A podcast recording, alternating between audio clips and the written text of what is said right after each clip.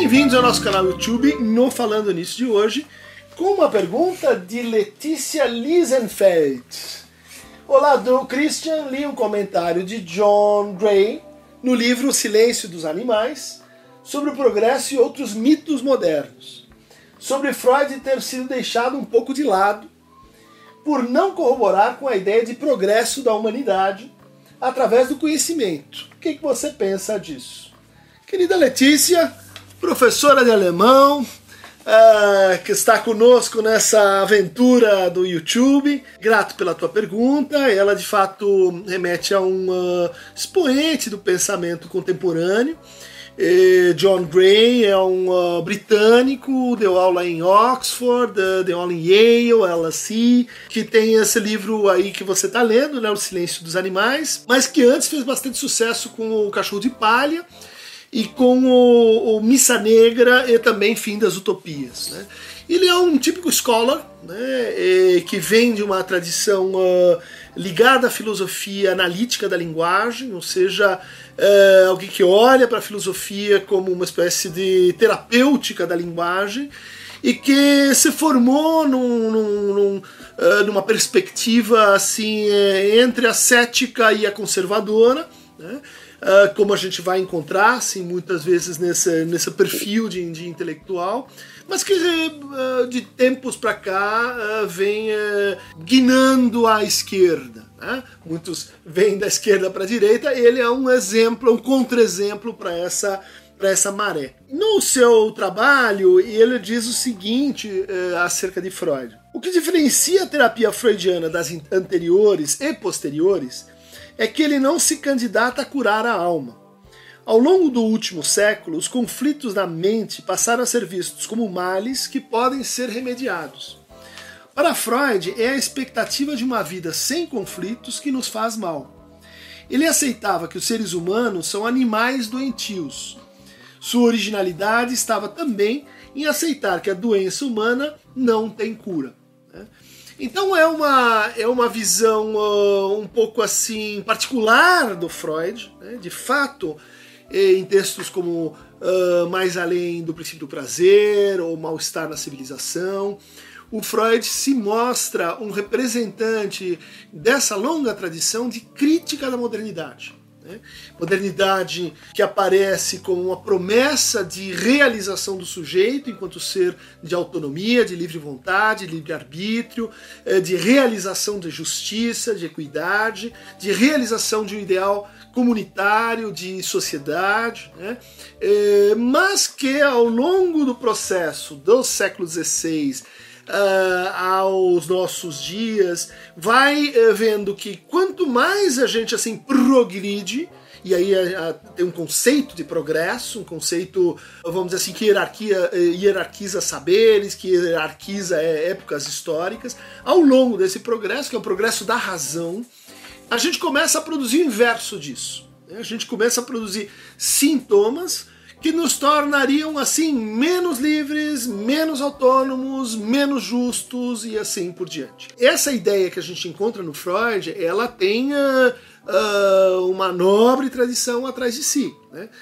Eu vi aqui que é uma a tua pergunta, ela faz referência a essa ideia de mitologias modernas. Isso você vai encontrar num teórico inglês chamado Alan Watts, Ian Watts, é, que fez é, justamente o recenseamento dessa da, da, da, formação da mitologia, das mitologias modernas, basicamente a partir do estudo do romance e do isolamento desse procedimento interno ao romance, que é, é o realismo de procedimento, o realismo formal, no interior do qual a gente tem uma verdadeira geratriz para os processos de interiorização e de individualização. A partir da modernidade, o indivíduo passa então a ser é, o proprietário e encarregado de produzir a sua história e a perspectiva sobre a sua vida. Né? Ao contrário do que a gente tinha na Idade Média, onde cada indivíduo era uma espécie assim de, de tipo ideal, né? de caso, de um grupo ao qual ele pertencia. Então, o progresso da modernidade é o progresso dessa individualização uh, que levaria então a uma espécie de decepção. Né? Isso tudo, esse, esse avanço né, da, da individualização, terminou em Auschwitz, né, para o Adorno, terminou é, com a barbárie, né, Celan terminou com uma, uma espécie de reversão ao, ao contrário. Um autor importante nessa rota é justamente o Rousseau, um crítico né, de, de, das nossas formas de progresso e um crítico do conceito de progresso. Né? Essa ideia de que nós estamos assim melhorando. Isso de fato está no Freud, não é?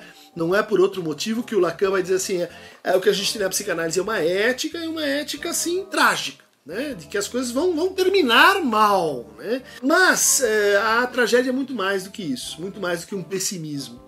E às vezes o a avisada que o John Gray é, aplica aos problemas, ela, ela, vamos dizer assim, sai da potência transformativa que a gente tem na tragédia né, e nas suas leituras uh, contemporâneas. Né? Por exemplo, uh, o trabalho Uh, sobre as tragédias modernas que a gente vai encontrar num contemporâneo do John Gray, que é, eu esqueci, uh, mas que, que, vai, que vai mostrar né, que uh, tragédia não é pessimismo, tragédia é um dispositivo de, de transformação. Mas para o John Gray, a gente estaria assim a, a, verdade descoberta por Freud estaria no fato que essas mitologias elas são formas de auto-engano elas são formas de da gente se criar um destino, da gente se criar um lugar no mundo, da gente se criar uma prerrogativa né, de, de superioridade, inclusive em relação aos animais, que nós não temos. Né. Então ele volta aqui a um tema antropológico clássico de que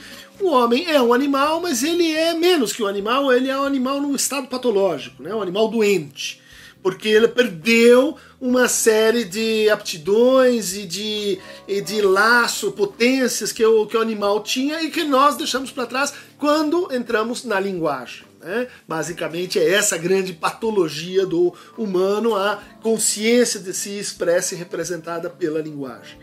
Uh, de fato, isso está no Freud, mas é um exagero dizer assim que é, para Freud é a expectativa de uma vida sem conflito, sem conflitos do que nos faz mal.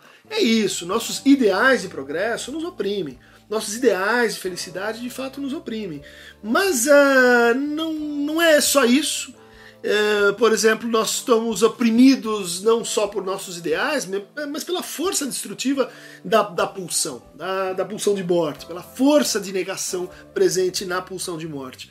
Nós também estamos oprimidos pela imperfeição das nossas leis. Nós estamos oprimidos pelo, pelo caráter errático da nossa política e as alienações dos nossos desejos.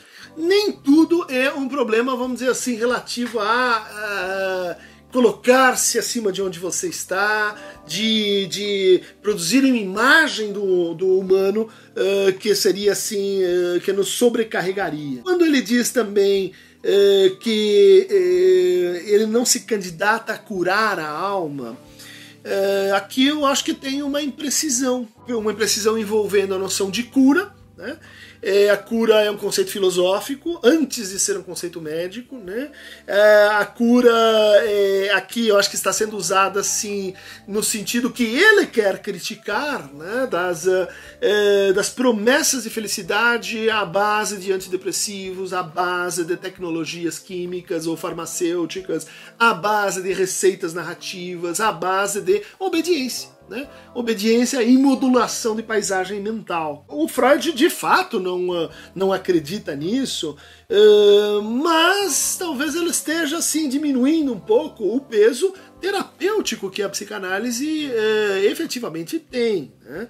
Uh, ele está ignorando assim que é uma parte do sofrimento humano que é causada por sintomas que são solúveis sim pela experiência de rememoração, pela experiência de reconhecimento do desejo, pela experiência de transitivização de afetos, pela experiência de recu recuperação simbólica de uh, modalidades de, de pulsionais, é, enfim, é uma série de procedimentos que eu diria assim são clínicos e que o John Gray uh, acaba assim reduzindo isso a um problema muito nobre, importante, né, na reflexão sobre a modernidade, que é o problema da ficcionalidade literária. Né? Então a, a psicanálise seria só um capítulo para essa tradição eh, dos nossos modos de invenção discursivos e narrativos, e, e que é isso que no fundo a gente faz quando faz a psicanálise com alguém. A gente transmite esses mitos, alguns deles inclusive renovados pela psicanálise. O mito de Édipo, o mito de Narciso, o mito de, de Moisés. Eh, isso está no Freud, mas ele está deixando assim um pouco de lado o fato de que a. Freud também fez a crítica dessas mitologias, e B. Lacan abordou essas mitologias com um método diferente da uh, mera explicitação. Né? Muitos, uh, muitos teóricos olham para a psicanálise e entendem que, no fundo, a psicanálise, a força social da psicanálise, ela está numa espécie de hermenêutica, né? de, de integração daquela daquela narrativa excessivamente individualizada ou de expressão de afetos que estão retidos ao modo então do vocabulário oferecido pela, pela ficcionalidade literária. Não é que seja falso, mas não é inteiramente correto, não é inteiramente justo com com a, com a psicanálise. Né? Ao longo dos últimos séculos, os conflitos mente passaram a ser vistos como males que podem ser remediados. Eles podem ser remediados, sim, não no sentido de eliminados. Não no sentido de, então, uh, que as, as os, os, sofrimentos psíquicos são como assim as doenças que tecnologicamente a gente combate e cura. Não é a mesma coisa, mas envolve um processo transformativo que vai além uh, vamos dizer assim, da, da, da potência de autoficcionalização uh, que os indivíduos uh, teriam assim bloqueados. Ele converge com Freud ou com a, com a psicanálise mais contemporânea né, como um crítico da filosofia neoliberal. Né, essa, essa potência toda é, atribuída ao indivíduo que produz como empresa autônoma é, e anônima, é, isso a psicanálise não está não, não, não tá disposta a comprar como um modelo de subjetividade e entende muito mais é, que nós estamos diante de uma normalopatia, que nós estamos diante de uma, é, de uma alienação. Por exemplo, em um outro de seus trabalhos, ele diz assim: as maneiras pelas quais tentamos buscar significado através da linguagem e na última, consideramos os estratagemas empregados por escritores e filósofos que buscam a conexão com a essência do ser mais íntimo. Ele é, reduz um pouco o seu inimigo, é, o seu adversário. Né? É, nem, nem todas as formas de, de tratamento pela palavra estariam assim comprometidas com, o, com essa estratagema de buscar o significado, como se o nosso problema fosse déficit de significado. Existe esse, esse diagnóstico, por exemplo, no Habermas, né? é um autor aí da tradição da escola de Frankfurt, e que quer dizer, quer dizer ó, está havendo uma, uma é, dissociação entre, entre o mundo da vida o mundo uh, dos animais, o mundo uh, das relações uh, orgânicas e, e, e, ligadas ao valor e à dignidade de cada um, e o mundo instrumental, né? o mundo da produção, o mundo em que eu tomo o outro como um objeto. O que está acontecendo é que esse mundo, o mundo da instrumentalidade, está colonizando o mundo da vida. Então, quanto mais a gente busca voltar para o mundo da vida, mais essa vida aparece como uma segunda cultura, como uma natureza falsa, inautêntica, postiça, e nos levando a um conjunto de patologias que são ah, assim eh, compreensíveis por esse momento, movimento. Né? Mas aí, o diagnóstico do Habermas, um pouco como o do John Gray, é de que nós sempre sofremos por falta de significado, falta de sentido. A ciência não pode dar sentido à vida. Então a gente sofre com isso. Não há narrativas que, que, que, que suplementem isso. Então a gente sofre com isso. A gente se eh, entedia com isso. A gente se torna mais solitário com isso. E, e portanto, a cura é voltar a um significado, ampliar narrativas, ampliar conceitos de valores e utopias. Um livro muito interessante dele é justamente O Fim das Utopias, onde analisa isso, seguindo um pouco a toada do Lyotard né, na condição pós-moderna. Acho que é um autor potente, interessante eh, e que, que dialoga com, com a psicanálise eh, nesses termos, então uh, se opondo, por exemplo, ao Stephen Pinker e a toda a tradição uh, de, de, de, das neurociências é, e que de certa maneira estão associados com o progresso nos libertará do sofrimento moral e psíquico. Então, Letícia, um beijo, eine große Umarmung und Kuss für dich. Das ist eine schöne Frage und ich möchte mit dir einmal wieder zusammenbleiben.